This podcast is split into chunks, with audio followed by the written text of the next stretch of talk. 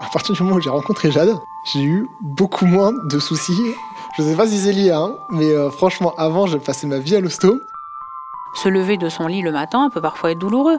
Faire sa toilette, prendre sa douche peut parfois être douloureux. Aller chercher ses enfants à l'école, euh, porter son enfant dans les bras, c'est difficile. Je voulais être prêt. Je voulais pas envisager l'échec ou m'arrêter. J'ai failli m'arrêter, hein, tellement des fois j'en avais marre, ou... mais je me suis pas arrêté. La majorité des patients hémophiles en, Afrique n'ont pas eu de traitement, et donc l'accès à cette thérapeutique est indispensable.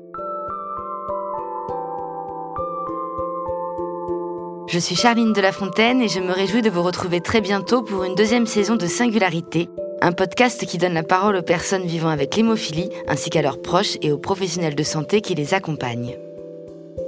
Cette deuxième saison sera l'occasion d'approfondir de nouveaux sujets tels que la question de la prise en charge de la douleur, de l'insertion professionnelle, de la relation amoureuse et un autre thème qui me tenait particulièrement à cœur, à savoir l'accès au traitement dans les pays émergents. Si vous n'êtes pas déjà abonné à ce podcast, je vous conseille d'y remédier dès à présent afin de n'en rater aucun épisode. Singularité est un podcast de Voix des patients, la plateforme d'accompagnement des personnes atteintes de maladies chroniques des laboratoires Roche et Chugai.